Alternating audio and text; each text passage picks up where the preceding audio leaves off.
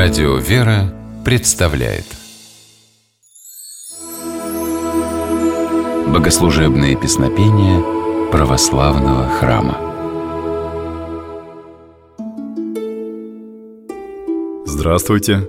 С вами Федор Тарасов.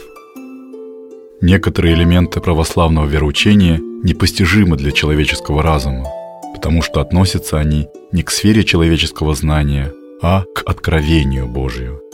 Например, люди не в состоянии до конца понять, как Господь может быть одновременно единым и при этом Троицей, как Его небесная благодать действует на материальный мир. Бог превосходит нас во всем, но Он, тем не менее, стремится открыться для нас, сделать нас частью своей таинственной реальности. Одна из загадок – соединение во Христе двух природ – божественной и человеческой. Православная Церковь верит, что Христос Сын Божий, принял две тысячи лет назад человеческое естество, родившись от Девы Марии. Рождение Спасителя произошло в пещере близ Вифлеема. Христос проповедовал в Древней Палестине, исцелял людей, совершал чудеса. Но вожди иудеев ему не верили и добились его распятия на Голгофе.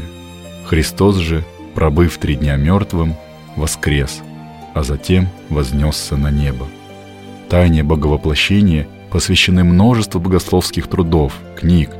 Говорят нам о ней и церковные песнопения. Прежде всего, догматики, молитвословие вероучительного содержания. О смысле догматика восьмого гласа, так называется одна из восьми мелодий распевов, рассказывает священник Антоний Борисов. Догматик восьмого гласа, как и остальные семь догматиков, написал святой Иоанн Дамаскин. Дамаскин был человеком многочисленных талантов. Кроме составления песнопений, он занимался созданием глубоких богословских произведений, в которых защищал православное вероучение от ересей. В частности, перу святого принадлежит книга «Точное изложение православной веры». Наряду с объемными трудами он создавал и краткие произведения догматики. Послушаем текст догматика восьмого класса в русском переводе.